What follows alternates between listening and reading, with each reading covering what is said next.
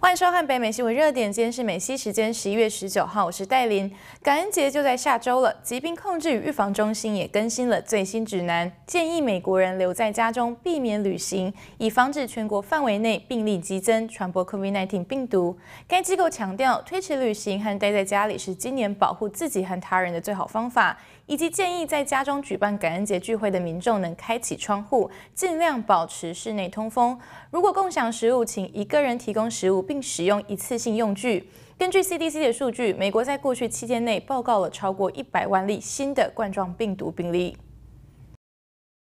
纽约市市长白思豪周三表示，由于新冠病例不断增加，该市将关闭公立学校，让学生完全转向网上授课。在宣布这项消息之际，纽约市过去七天新冠检测阳性率均值升到百分之三以上。该市将新冠检测阳性率的七天均值超过百分之三作为这个全美最大学区停止现场教学的门槛。所有的学生全面网上授课将于本周四开始。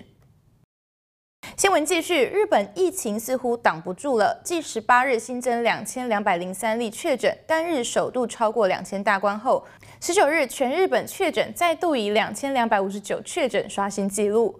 首善之区东京十九日新增五百三十四例，同样连续两天创单日新高。东京都当局下午在与专家召开会议之后，宣布把共分四级的疫情警戒等级从原本的第二级调升到最高的红色。日本首相当天则呼吁民众戴口罩，包括在餐馆内用餐时交谈也不例外，实践安静的口罩聚餐。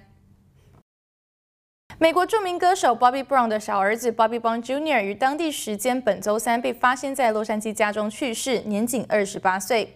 警察发现他们在接听急救电话之后赶往现场，到达时 Bobby Brown Jr. 就已经死亡，现场没有发现外部入侵的痕迹，具体的死亡原因和死亡时间仍在调查之中。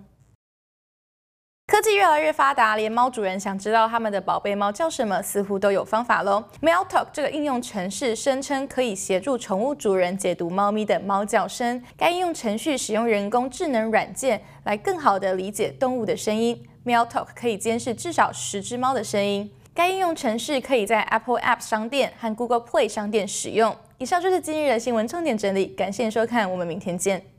您好，我是戴琳。观看更多节目精彩片段、深度新闻报道，请点击荧幕右上方的精选影片。喜欢我们节目的话，就点击右下角的节目图片订阅。还有，别忘了下载中央电视手机 App 观看电视直播。感谢您的收看，我们下次见。